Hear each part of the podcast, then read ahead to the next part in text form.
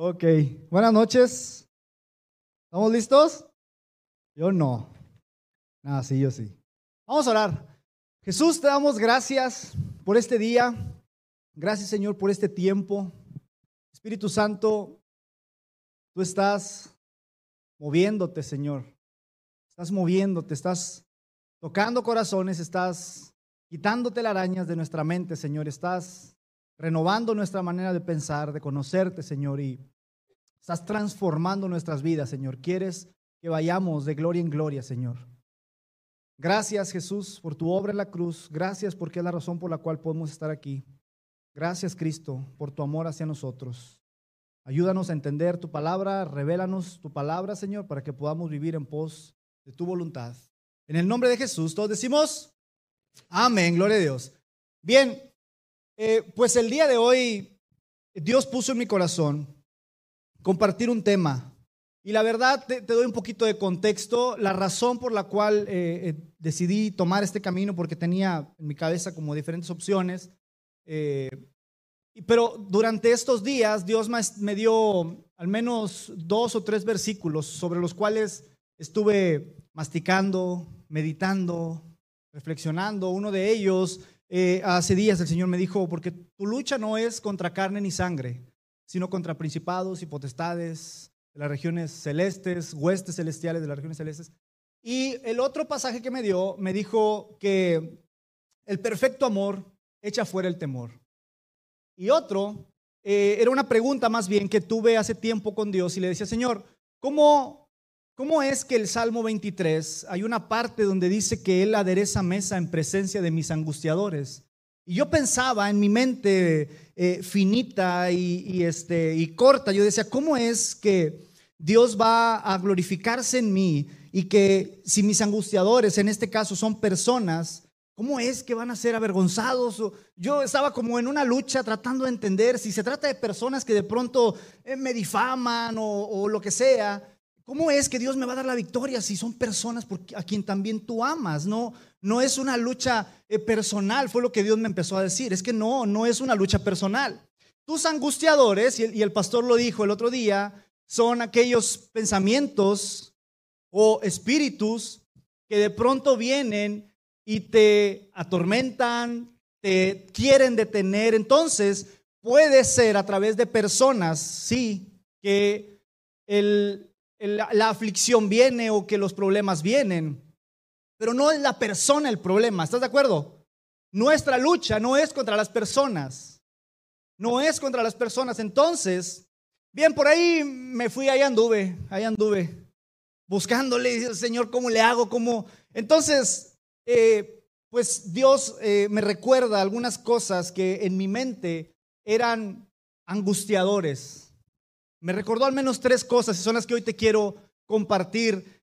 titulé a este mensaje, Derribando mis miedos. ¿Cómo se llama? Derribando mis miedos. El miedo es, se define como una angustia ah, ante un peligro real o imaginario.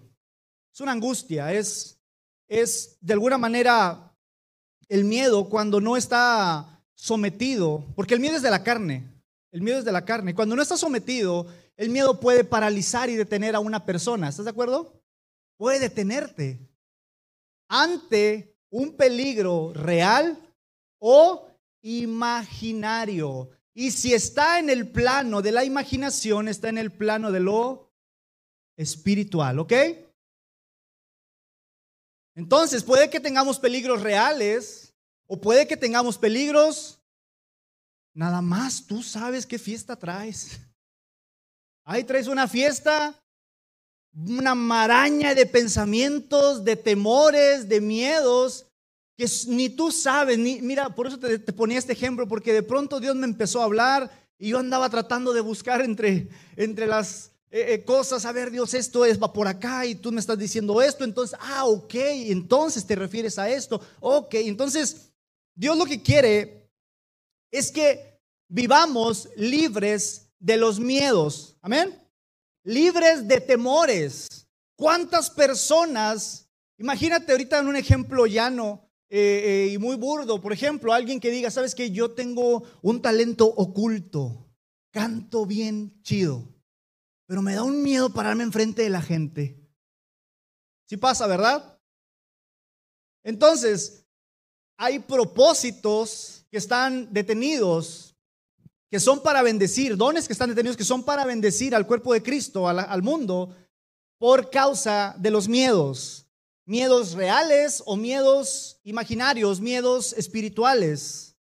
La Biblia dice que lo que se ve fue hecho de lo que, de lo que no se ve, de lo, lo que lo, lo, visible fue hecho de lo invisible, ¿ok? Entonces, eh, Dios quiere librarnos de estos pensamientos o miedos, temores que no están en control nuestro, que no, que no los hemos sometido a Cristo y que de alguna manera están controlando nuestra vida y por lo tanto están deteniendo el propósito de Dios para nosotros.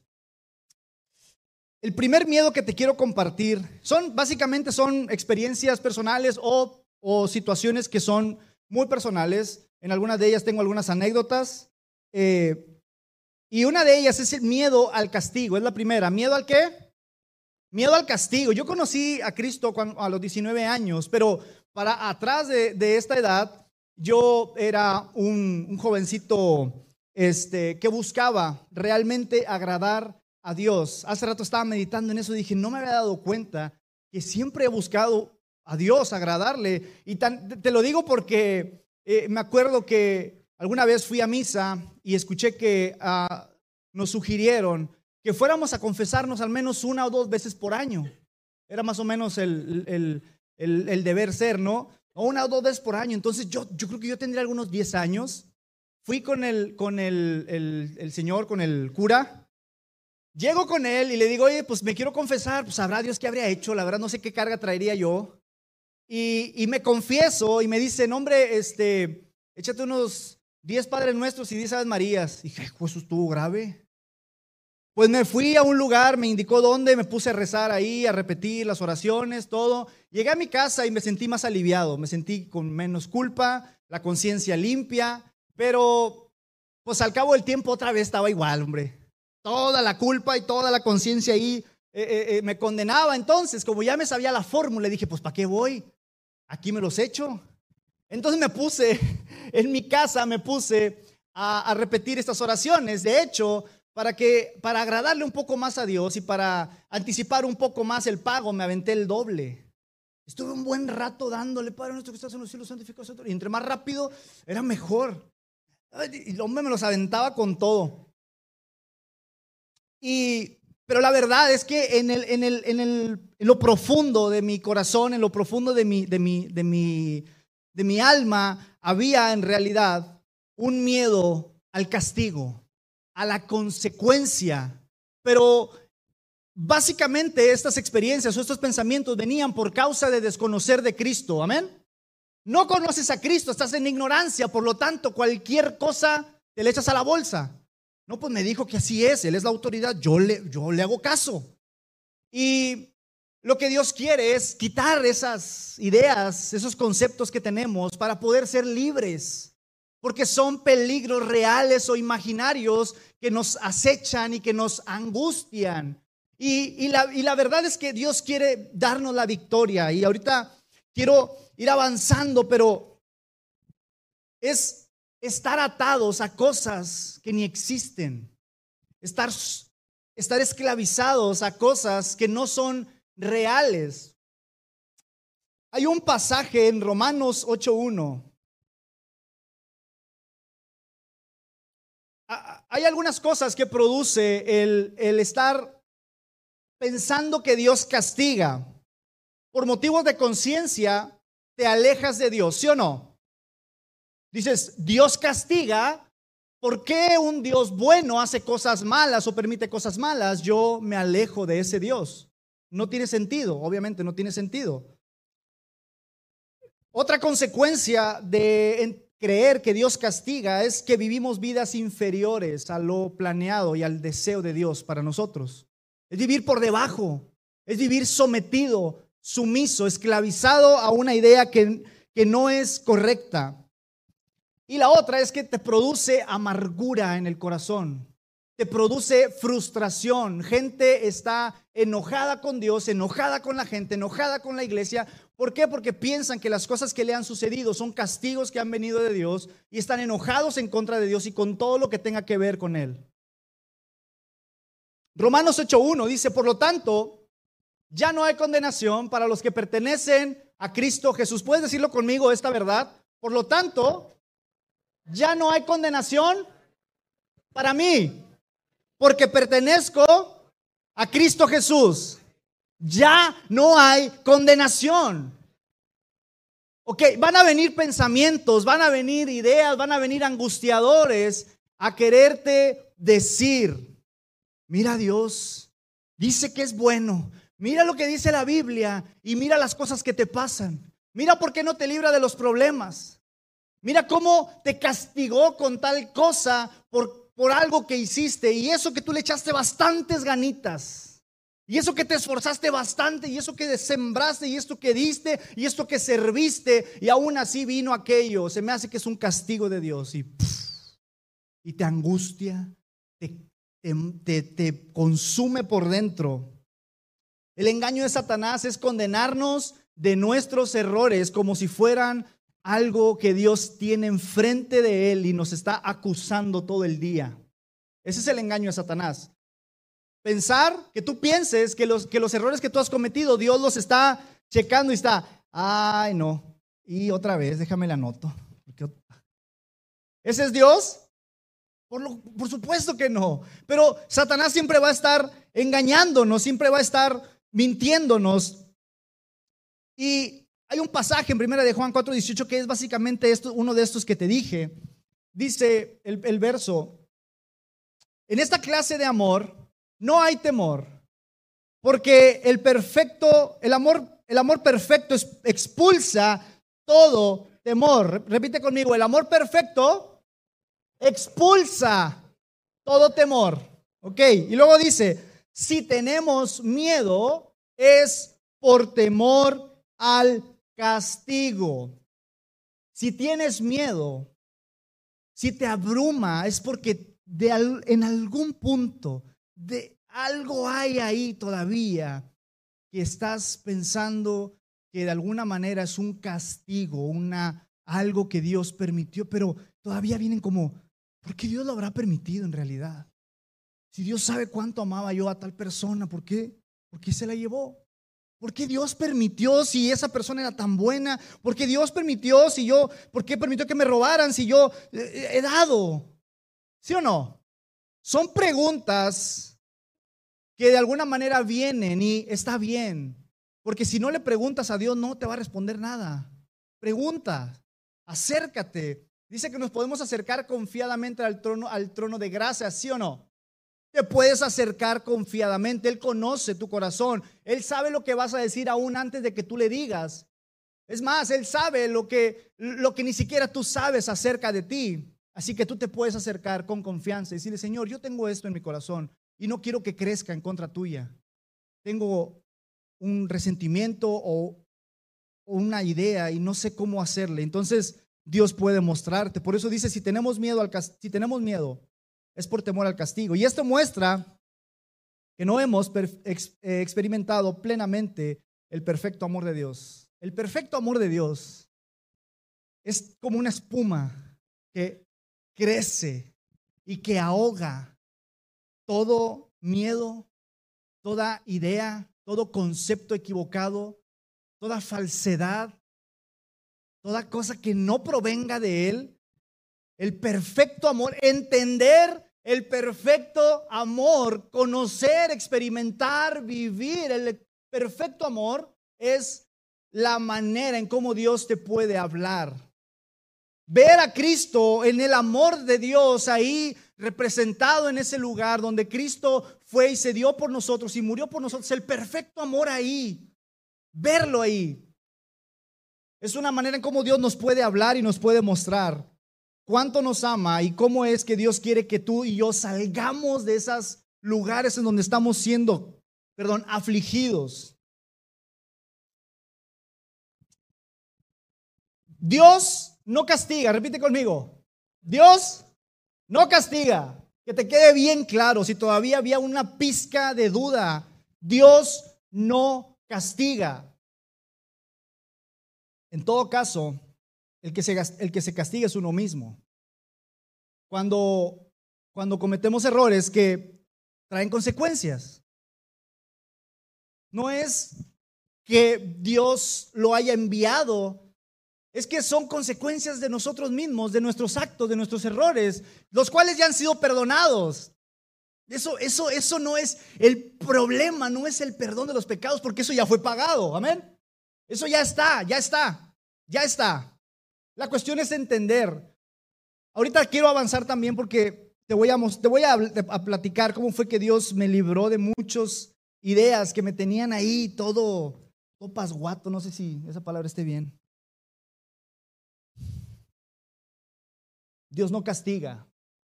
Su amor es eterno. Su amor por ti es eterno.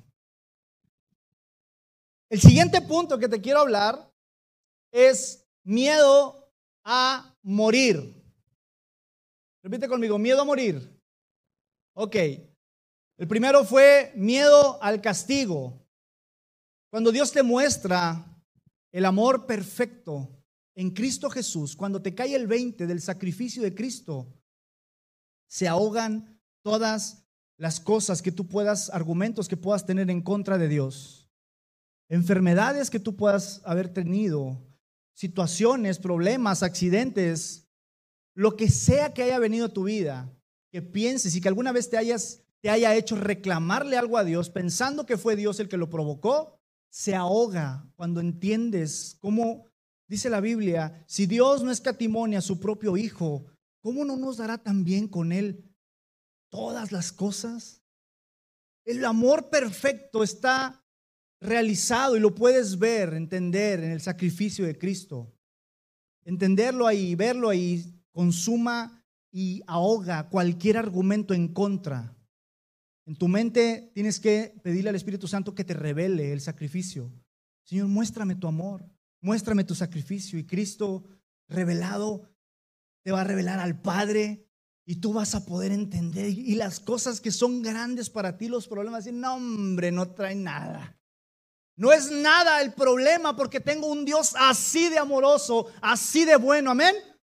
Amén. Gloria a Dios. El siguiente punto es miedo a morir. Eh, estaba viendo, creo fue una película y, en la película había un funeral eh, y estaba la gente devastada, reclamando, gritando. ¿Alguna vez has estado en un funeral de alguien creyente, de un cristiano? Has estado en un funeral entonces también de alguien no creyente, ¿verdad? ¿Cuál es la diferencia? La diferencia es la atmósfera que se percibe en un lugar así. De igual manera, pues ya se fue. Y hay tristeza, y hay dolor y me ha tocado estar en funerales que no quisiera haber estado, de verdad. Me ha tocado estar en lugares que no quisiera, pero con la esperanza en Cristo, que cuando alguien muere, hay esperanza, amén. La cosa cambia, la atmósfera es otra. En una funeral de un creyente hay, coritos, hay alabanzas, empiezan, a cantar, adorar a Dios. Hay un hombre que predica y te dice cosas como eh, eh, el, que, el que Jesús es la resurrección y la vida, el que cree en mí aunque esté muerto vivirá y tú sí te llenas de gozo. Parece una, iglesia, una reunión de iglesia. ¿Por qué? Porque hay esperanza para aquellos que morimos en Cristo, amén. Pero cuando no, el miedo es una aflicción profunda, un angustiador que viene y te abruma y te reclamos en contra de Dios. Señor, ¿por qué te lo llevaste? ¿Por qué a él y no a mí? Señor, y, empezamos a, no quiere ni estar, ni lo conoces y estás, asuma que es un feo. Porque hay una tristeza terrible. Y para los creyentes, la muerte no es el final, es más bien el principio. Amén. Para los creyentes, para los que amamos a Dios, la muerte es nada más una transición. Es nada más ir y esperar.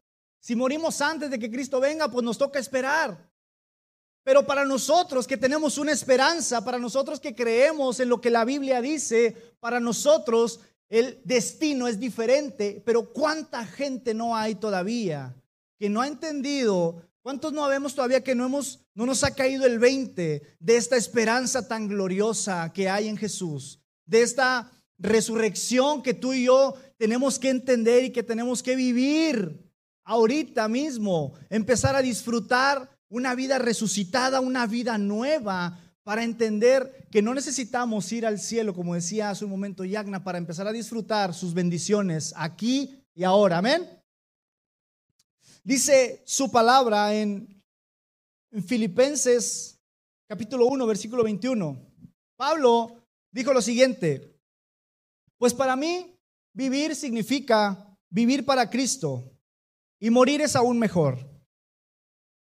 Pero si yo vivo, puedo realizar más labor fructífera para Cristo. Así que realmente no sé qué es mejor. Estoy dividido entre dos deseos. Quisiera partir y estar con Cristo, lo cual sería mucho mejor para mí. Pero por el bien de ustedes es mejor que siga viviendo. Al estar consciente de esto, estoy convencido de que seguiré con vida para continuar ayudándolos a todos ustedes a crecer y a experimentar la alegría de su fe. Dice su palabra también, pongan la mira en las cosas de arriba, en las cosas del cielo. En esto que acabamos de leer en Filipenses, Pablo está expresando y está abriendo su corazón y le está diciendo, miren, ando bien cansado ya. Ya quisiera en una de esas que me agarren y que me pongan una revolcada si quieren, pero ya me quiero ir con el Señor. Ya estoy cansado. Pero dijo, sin embargo, aunque estoy dividido entre dos deseos que quisiera en realidad irme con el Señor, entiendo que esto solamente me conviene a mí. Solo sería un deseo, digamos, egoísta, el decir, yo ya quiero estar con el Señor. Y por otro lado, era porque entiendo que si me quedo aquí, entonces podría realizar mayor labor fructífera para Cristo. Le servimos más a Dios ahorita y vivos que muertos. Amén. Le servimos más a Dios cuando tú y yo estamos disfrutando y entendiendo ahora cuál es que este es nuestro momento, que este es nuestro lugar que no estamos teniendo miedo al mañana, a lo desconocido, a morir. Ay, se me mató en un accidente. Ay, no, bueno, checarle las llantas, amárrale los birlos. Y... No, no, no. Hay gente que no puede disfrutar porque está abrumada por la muerte, siente que la persigue un fantasma y no, no disfrutan, no son felices.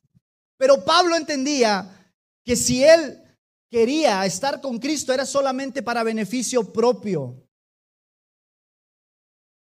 Entender esto, entender tu propósito en la vida. El propósito de Pablo, lo que dice aquí es, seguiré con, estoy convencido de que seguiré con vida para continuar ayudándolos a todos ustedes a crecer y a experimentar la alegría de su fe. Esa era parte del llamado de Pablo. Ayudar al pueblo a que crezca espiritualmente y a que conozca y experimente la alegría de la fe. Amén. Esa era parte del llamado. Y él dijo, mira, yo humanamente, yo ya quisiera partir, descansar, pero me quedo con el deseo mejor. Decido que elegir vivir ahora por el propósito que Dios me ha dado, por el llamado por el cual he sido sacado del mugrero y traído a la luz para poder vivir en el plan de Dios. Amén. Entonces se trata de, de perspectiva, se trata de tener una perspectiva de eternidad, no temporal, porque si tú tienes miedo a morir, quiere decir que no has entendido que tu esperanza es que vas a resucitar, amén. Si tú tienes miedo a morir, es que no has entendido. No, pero es que si me voy, mis hijos, no tengas miedo. Dios cuida de ti, ¿sí o no? Dios cuida de ti. Hay cosas que no he terminado de hacer, pues empiezas a hacer y si acabas bien, si no, pues ni modo. Hay cosas que nos tienen ahí Pero Dios quiere que lo sueltes, que lo sueltes y que disfrutes. Que si tienes miedo al futuro, a lo desconocido, si esas cosas te generan ansiedad y, y estás, ay, no puedo respirar, ay, no puedo respirar nomás. Déjalo. El Señor te quiere dar la victoria. Estás preocupado, preocupada por familia, hijos. Déjalos en manos de Dios. Es el mejor lugar donde tú puedes colocar a tu familia para que sean cambiados y transformados. no vas a poder hacer nada si le estás estorbando a Dios. Necesitas descansar y dejar que Dios haga su, su parte, su obra, y que no le estés estorbando a Dios. Se trata de perspectivas. Se trata de aprender a disfrutar la amistad que tenemos con Dios. Ahora, olvídate del futuro. Ahora tienes la oportunidad de tener una amistad con Dios por medio de Cristo Jesús, quien es el puente entre Dios y nosotros. Cristo abrió el camino, Cristo es la escalera al cielo, Cristo es el acceso, Cristo es la puerta, Cristo es el camino, Él es la verdad, Él es la vida, es a través de Él que tú y yo podemos tener una amistad con Dios. No habría manera humana de que tú pudieras acercarte al Padre si no es a través de Cristo. ¿Cristo resucitó, sí o no? Esa es tu esperanza. Cristo es el prototipo del, creyente. Él, él dice en la Biblia que Él es el primero en todo. Él es el primero en todo. Así que lo que sucedió con Cristo sucederá con nosotros. Su cuerpo fue transformado, fue glorificado. Nuestro cuerpo será glorificado. Cuando muramos, cuando Dios nos levante de los muertos, que a todos nos va a llegar. Mira, si una cosa tenemos en común es eso. Un día vamos todos a descansar a partir de esta, de esta tierra. Pero mientras tanto, que eso quede allá, lejos. Mientras tanto, enfócate en esa amistad que tienes con Dios. Enfócate en vivir, en disfrutar la eternidad aquí en la tierra. Enfócate en tu propósito. Señor, ¿cuál es mi propósito? Te voy a decir, está bien fácil. Predica el Evangelio. Está bien fácil, mano. No hay que complicarla mucho. Predica el Evangelio a toda criatura. Bautízalos en el nombre del Padre, del Hijo, del Espíritu Santo. Haz discípulos. Predica el Evangelio, Señor. El, el, el lo que define cada propósito en cada persona es tu personalidad y tu carácter y las cosas que Dios te ha dado muy personales, los dones, los talentos. Eso es lo particular, pero el cómo es para todos igualito.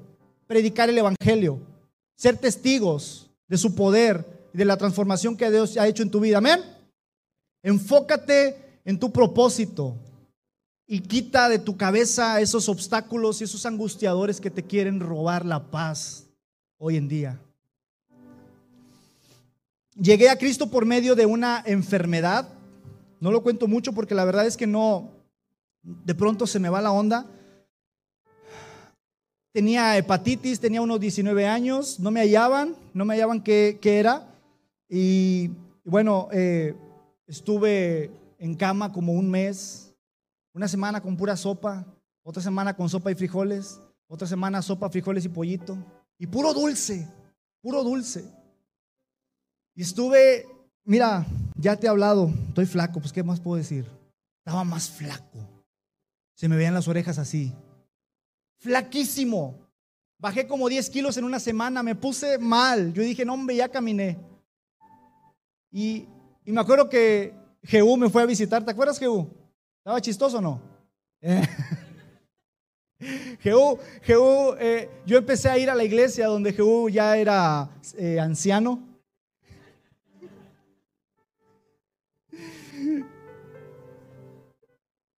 Y, Jehú fue a mi casa y me visitó. Y, yo, me, yo, yo regresé a ese lugar cuando pude ir. Y había unas fotos que me acuerdo que yo estaba ahí en la reunión y dije, ¿quién es ese? ¿Eres tú? Y dije, no puede ser. Estaba flaquísimo, delgado, porque me, me estaba consumiendo. Yo tenía mucho miedo que iba a quedar ahí. Pero esa enfermedad me acercó a Cristo. Fue un pretexto, no lo envió Dios. para ser honesto, yo, yo ya no quería vivir la vida que llevaba. Llevaba una vida eh, de fiesta y yo ya no quería tomar. Ya, estuvo. Y me acuerdo que se fue, dije, de aquí ya no me muevo.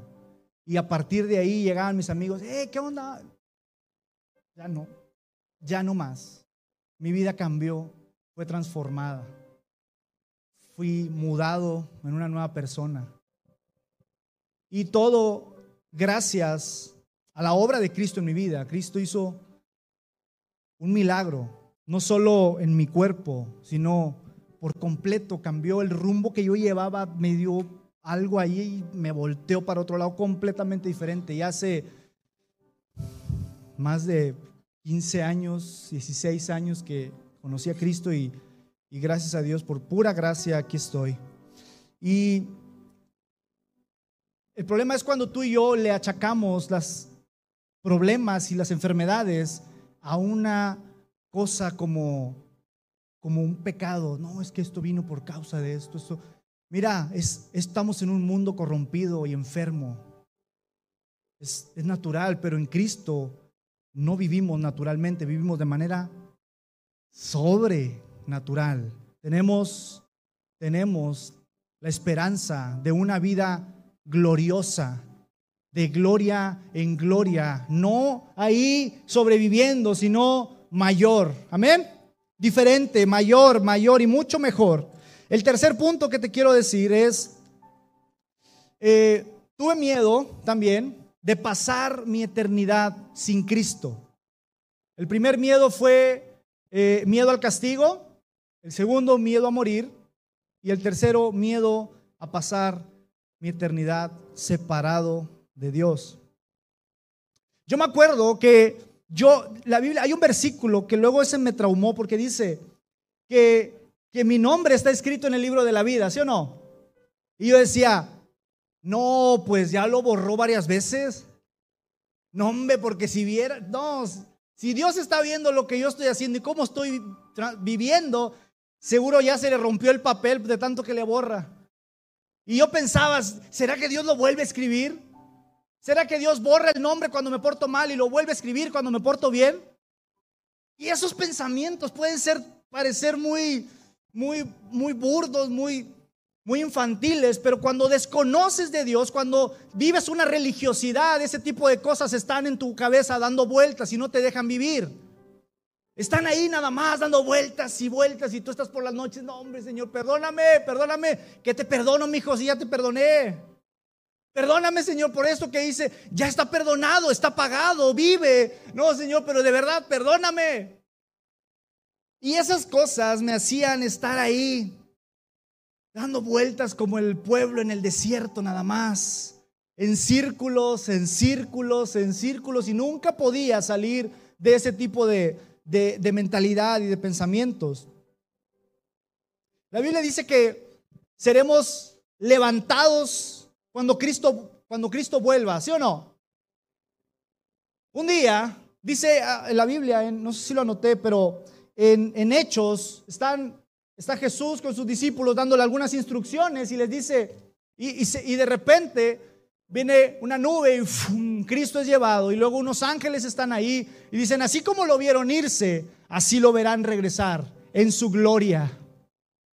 Y yo no sé tú, pero la, la siguiente cosa que yo estoy esperando, yo no estoy esperando a morir, yo estoy esperando a que Cristo vuelva con esperanza, porque sabes, cuando alguien vive en condenación, el tema de que Cristo viene es un tema de terror. Terror. Si tú vienes de la, de la iglesia tradicional, antes te predicaban que Cristo venía y que te ibas a ir al infierno, ¿sí o no? Gente venía a montones por puños a arrepentirse de sus pecados, estaba bien, pero la motivación era el miedo, el temor. Vénganse porque Cristo viene, te vas a quedar. Hay una de romper aquí.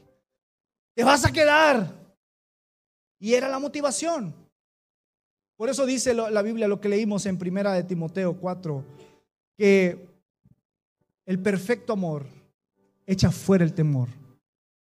La razón por la cual te acercas a Dios no es por miedo al castigo, es por amor a Cristo, a su obra. Es porque me amó incluso antes de que yo lo amara a Él. ¿Cómo, cómo, cómo? ¿Cómo explicas eso? ¿Cómo alguien te puede amar sin conocerte? Bueno, Cristo lo hizo. Es más, nos amó aún sabiendo cómo éramos. Y no solo nos amó, sino que nos perdonó y entregó su vida por nosotros, en rescate por nosotros. Nos salvó y nos trasladó del reino de las tinieblas al reino de su Hijo amado. Nos puso en un lugar de honor, nos dignificó. Lo que el diablo hizo fue derribar y quitar todo lo que, Dios había hecho y nos traía por el piso trapeados, pero Cristo nos levantó y nos puso en un lugar de honor a la mesa para que tú pudieras ver cómo tus angustiadores son expuestos delante de ti.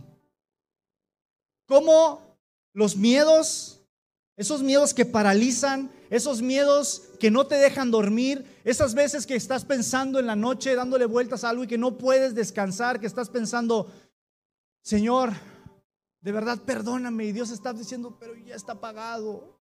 Esas cosas que están ahí girando, girando, de las cuales, las cuales nos esclavizan, esas son, esos son angustiadores que son puestos delante de ti y son exhibidos cómo fue que Cristo venció en la cruz y son exhibidos.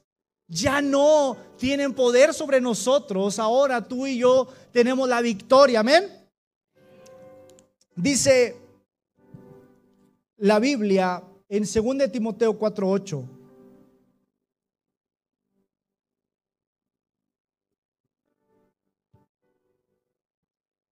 Ahora me espera el premio la corona de justicia que el Señor, el juez justo, me dará el día de su regreso.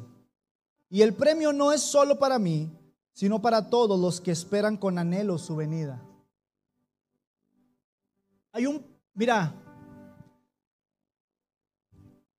la razón por la cual tú y yo podemos estar abrumados porque sentimos que no alcanzamos la meta es porque no hemos entendido que es por gracia. La salvación es por gracia, repite conmigo, la salvación es por gracia. ¿Ya sabes el versículo que usamos en la iglesia? Efesios 2, 8. Porque por gracia ustedes han sido salvados mediante la fe. Esto no procede de ustedes, sino que es el regalo de Dios. ¿Cuántos quieren recibir el regalo de Dios? Es un regalo de Dios. No es por obras para que nadie se gloríe o se jacte. Siempre tus obras van a ser incompletas. Siempre tu esfuerzo, tu esfuerzo por agradar, por pertenecer, por ser visto por Dios va a estar no va a subir, porque no es por obras. Es por su gracia. Él nos amó por gracia, no por algo que hayamos hecho. De hecho, no hemos hecho nada bueno. Él, aún siendo malos, Él fue bueno con nosotros. Y ese es el Evangelio. La gente no, por eso dice la Biblia que los, los sabios quedan avergonzados, porque la sabiduría de este mundo no comprende, no baja cero y no contiene. Dicen, ¿cómo está la onda? Es que se trata de que tienes que hacer algo. No, no tienes que hacer nada, tienes que creerle. Tienes que creer lo que la palabra de Dios dice. Creer que has sido justificado por obras. La palabra dice que tus obras, cuando intentas justificarte con ellas, son como trapos de inmundicia y Dios... No, porque entonces cuando tú quieres justificarte y decirle, Señor, mira cuán bueno soy, mira cómo me porto, mira cuánto doy, mira cuánto sirvo, quiere decir que estás dejando de lado el sacrificio de Cristo y quieres que te vea a ti.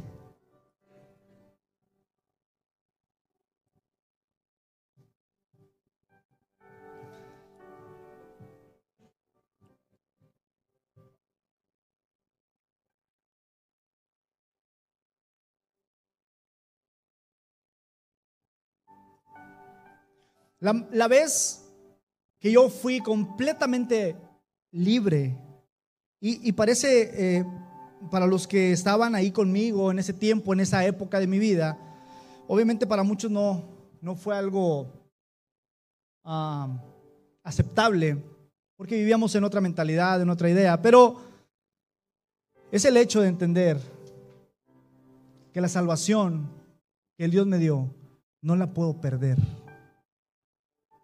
Y hay un debate ahí. Pero mira, cuando yo fui completamente libre, cuando dejé de tener esas luchas en mi cabeza de decir, hoy soy, mañana no soy, hoy estoy anotado en el libro de la vida, ahí ya me borró porque la regué, ay Señor, y cuando dejé de tener esto de bailar como la chilindrina para ir para acá, fue cuando entendí que no se trata de mí, que soy salvo por gracia, que fui salvado por su gracia enorme, que no se trataba de mi esfuerzo, que se trató de su gracia, de su amor, de su misericordia, y que no había nada que, si no hubo nada que yo pudiera hacer para ganármelo, ¿por qué habría algo que yo pudiera hacer para perderlo si yo no hice nada? Él fue bueno y él me lo quiso dar. Eso produce en mí un cambio de conducta que es inherente, que es segundo. Pero la religiosidad quiere cambiar tu manera de comportarte para que luego vivas así y es difícil porque es, es, es difícil soportar esa carga. No puedes soportar la carga de estar viviendo a la expectativa de alguien que te enseñó que así tiene que ser. Tienes que dejar que Cristo haga su obra, que cambie eh, tu interior y entender que no se trata de ti, que nada de lo que hagas te va a apartar del amor de Dios que es en Cristo Jesús. Amén. No hay nada. No hay nada. El apóstol pregunta, ¿quién nos separará del amor de Dios? ¿Tribulación? ¿Angustia? ¿Peligro? ¿Hambre? ¿Desnudez? ¿Habrá algo que nos pueda separar del amor de Dios? No hay nada que te pueda separar del amor de Dios que es revelado en Cristo. Nada. Todo está pagado. Es cuestión que lo tomes, lo creas y lo disfrutes. Lo disfrutes. Ya por último, hay un pasaje que te quiero leer para cerrar también. Ponte de pie, por favor.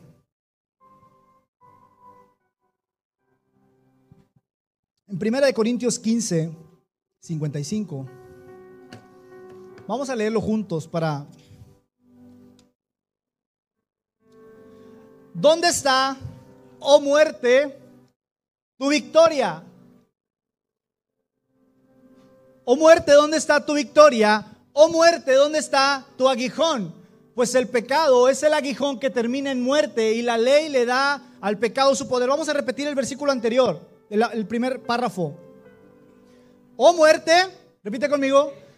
Pregunta, ¿dónde está tu victoria? Oh muerte, ¿dónde está tu aguijón? Escucha esto, Cristo ya nos dio la victoria. La muerte no es un problema, el pecado no es un problema para Dios. El pecado no es el problema. El pecado, hace rato, Yagna nos dio en una oración donde tú recibiste a Cristo en tu corazón. Si tú lo creíste, ha sido trasladado de un lado a otro completamente distinto a través de sencilla fe. Pero esto ha de revelarse en tu mente, en tu espíritu, eventualmente. A revelarse es progresivo. Es progresivo. De pronto vas a empezar a entender más y más. Pero hoy te quiero dejar con este con estas verdades.